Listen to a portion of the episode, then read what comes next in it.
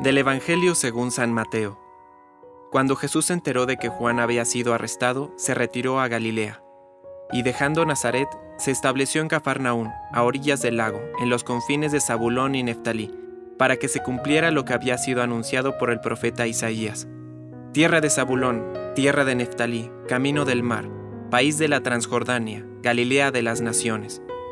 El pueblo que se hallaba en tinieblas vio una gran luz, sobre los que vivían en las obscuras regiones de la muerte se levantó una luz.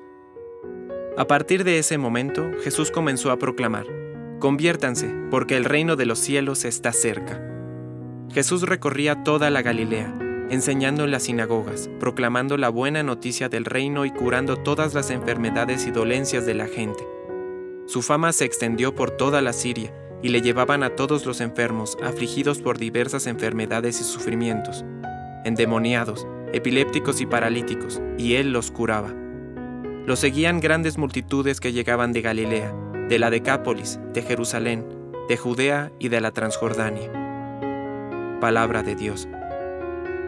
Compártelo, viralicemos juntos el Evangelio.